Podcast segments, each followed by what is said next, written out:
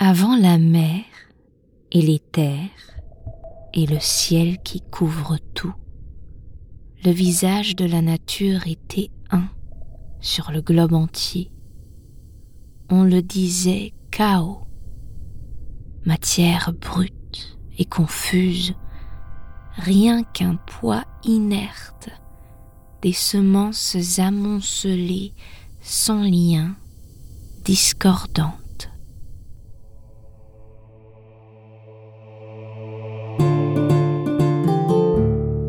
Le chaos et ses enfants. La mythologie grecque réinterprétée par Sophia Fabian.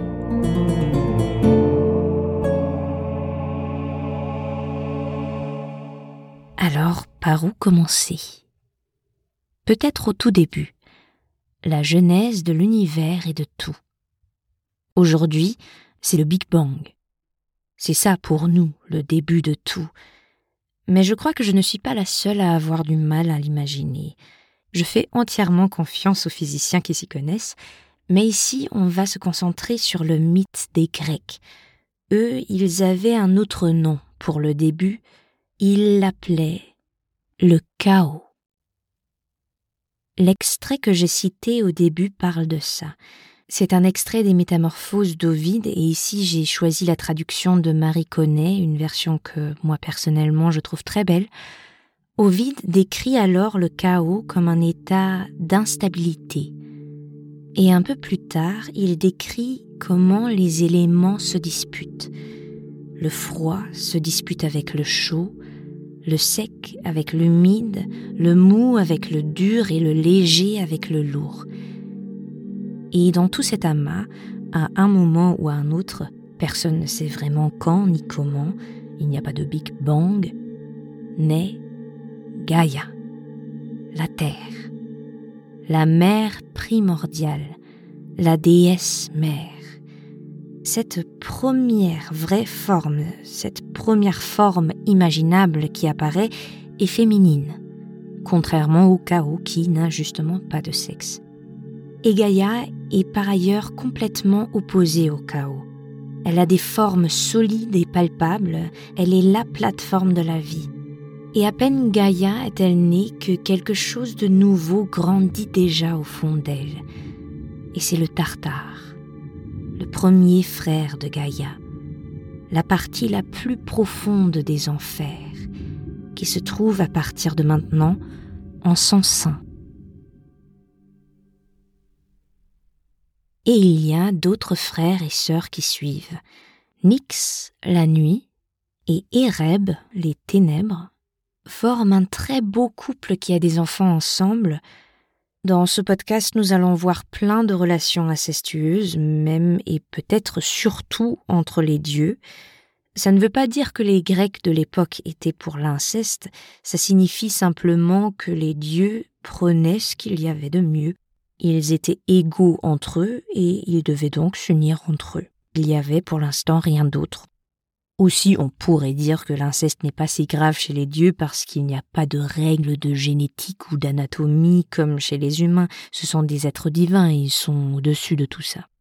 Bref, pour en revenir aux dieux, il y a encore un autre enfant du chaos qui est très important parce que Gaïa, le Tartare, Nyx et Ereb, tous il ne vaudrait rien s'il n'y avait pas aussi Eros, l'amour, une véritable créature chaotique, un moteur qui permet à bien d'autres choses encore de naître.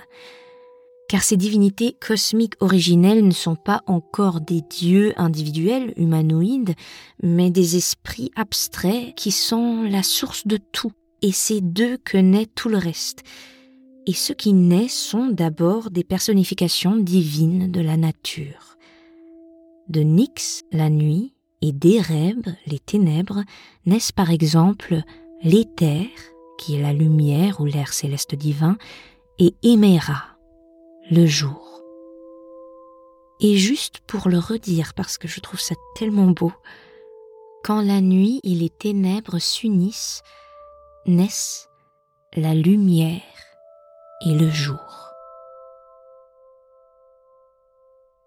Et qui dit jour dit soleil, mais avant le soleil, il nous manque encore quelque chose.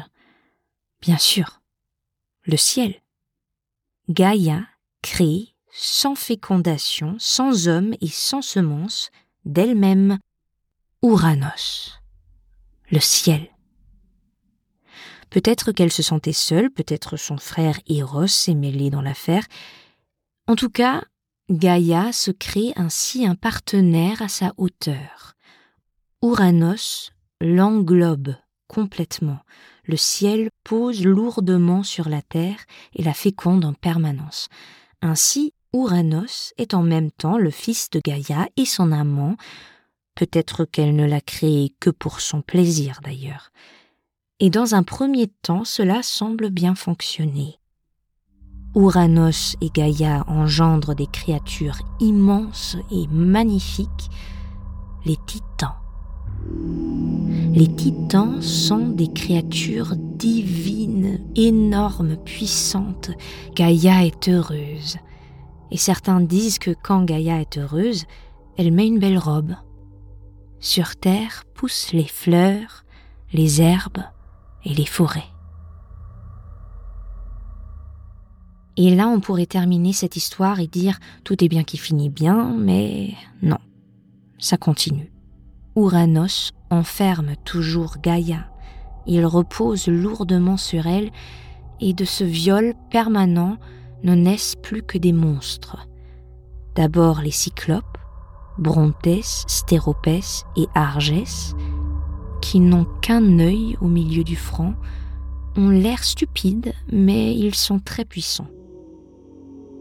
Et le viol continue et Gaïa met au monde trois autres enfants encore plus horribles, les trois hécatonchires. Ils sont encore plus grands que les cyclopes, ils ont cent bras et cinquante têtes, et de chaque bouche ils crachent du feu. Ouranos regarde tout ça d'un œil dégoûté, et il repousse ses enfants dans le ventre de Gaïa, les titans, les cyclopes et les hécatonchires sont donc enfermés dans la partie la plus sombre de l'enfer, dans le Tartare. Et on peut bien s'imaginer comment ils ravagent le ventre de Gaïa. Et Gaïa a mal. Elle se tord et elle se courbe, et ainsi surgissent Ouréa, les montagnes. Et Gaïa pleure, et de ses pleurs surgissent les Pontos, les mers. Et là, Gaïa, elle en a assez. Elle veut se défendre. Il faut que son ancien amant, qui est maintenant son violeur, la lâche.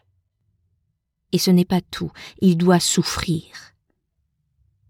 Et Gaïa sait exactement comment faire mal à un être masculin comme lui.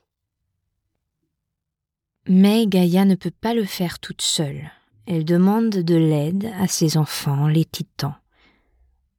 Alors, bien que les titans soient grands, très grands même, Ouranos, c'est le ciel. Donc on peut s'imaginer que la plupart des douze titans n'osent pas l'affronter. Sauf un, Chronos, le plus jeune des titans. Gaïa est contente. Elle fait pousser sur elle-même un silex dur comme l'acier, et elle en forme une faucille. Et cette faucille, elle la donne à Chronos. Puis Gaïa lui montre l'endroit approprié et lui donne des instructions de ce qu'il faut faire. Chronos demande de l'aide à quatre de ses frères. Ils doivent fixer leur père. Pour cela, les quatre frères titans se divisent en quatre directions. Koios, Krios, Japet et Hyperion tiennent Ouranos, le ciel, au nord, à l'ouest, à l'est et au sud. Chronos, lui, se cache la faucille dans la main et attend le coït divin et, quand c'est le moment, il donne un signe à ses frères, attrape d'une main l'énorme organe de son père et le coupe d'un coup de sa grande faucille. Ouranos hurle de douleur et lâche Gaïa. Chronos jette l'énorme membre de son père loin derrière lui.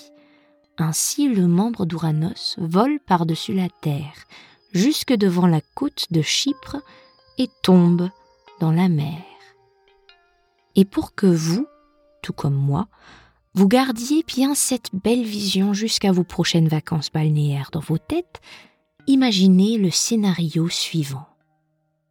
L'énorme tube divine dessine un grand arc de cercle en l'air et s'approche de la surface de l'eau, et sur lui, regardant de près, colle et brille encore quelques petites gouttes de sperme divin, et quand tout ceci tombe dans l'eau, l'écume de la mer se mélange à l'écume d'Ouranos, et de cette écume sort une déesse, Aphrodite.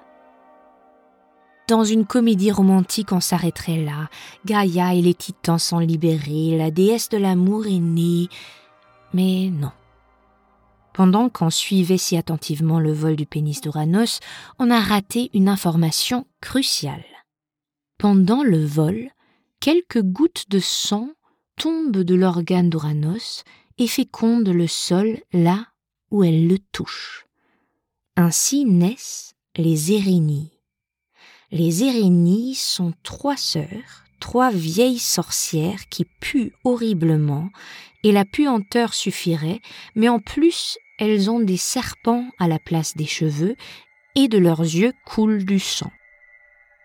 Elles sont les trois déesses infernales Mégère, la haine, Tisiphone, la vengeance, et Alecto, l'implacable. Chez les Romains, on leur donnait le nom Furie. Mais elles ne sont pas les seules qui sont nées du sang d'Ouranos. Suivent les géants, qui, dans leur nature brutale, sont comparables aux cyclopes et hécatonchires. Les géants sont énormes et nombreux. Leur corps humanoïde et musclé repose sur des pieds faits de serpents. Les géants sont nus, ils ne portent que des armes. Et puis il y a encore une troisième charge de petites gouttes de sang qui féconde Gaïa, les méliades. Et on pourrait penser que les méliades sortent un peu du lot de ces êtres horrifiques nés du sang d'Uranos. Les méliades sont des nymphes, et des nymphes sont en général de magnifiques esprits de la nature, féminins et toujours nus. Dans d'autres épisodes, on va tomber sur d'autres sortes de nymphes qui seront toujours liées à une forme de la nature. Alors il y aura des nymphes aquatiques comme les océanides et les néréides, puis des nymphes terrestres, célestes ou infernales, puis il y a les muses, les pléiades, les dryades et bien d'autres. Et donc ici, les méliades sont des nymphes terrestres, les nymphes des frênes. Et ce n'est pas un hasard. Le bois des frênes était utilisé, entre autres, pour les javelots dans l'Antiquité, et ces nymphes sont dites les mères d'une race d'hommes qui vont naître à l'âge de bronze mythologique qui est l'âge des guerriers. Hésiode décrit dans sa Genèse cinq âges des humains, pour l'instant, aucun humain n'est sur Terre, donc on ne parlera pas des petits mortels pour l'instant. Mais bien sûr, au moment venu, il y aura tout un épisode consacré aux théories mythologiques de la jeunesse des humains. Il y en a plusieurs. Mais pour l'instant, nous allons rester avec les dieux. Ouranos est vaincu, Chronos libère ses frères et sœurs, les titans, et il prend le pouvoir. Mais il fait une faute qui va lui coûter son règne. Il ne libère pas ses autres frères, les cyclopes et les hécatonchires, ce qui va mettre en colère sa mère Gaïa. Mais ça, on en parlera dans le prochain épisode. Si ce premier épisode vous a plu, vous pouvez cliquer sur la petite cloche pour vous abonner au chaos et ses enfants nous ne sommes qu'au début d'un long voyage à travers la mythologie grecque. Vous pouvez aussi me suivre sur Instagram sous Et en général, si vous avez des amis qui s'intéressent à la mythologie grecque, n'hésitez pas à en parler, cela fera une vraie différence pour moi. Moi, je suis Sophia. Je vous remercie pour votre écoute. Que les dieux soient avec vous.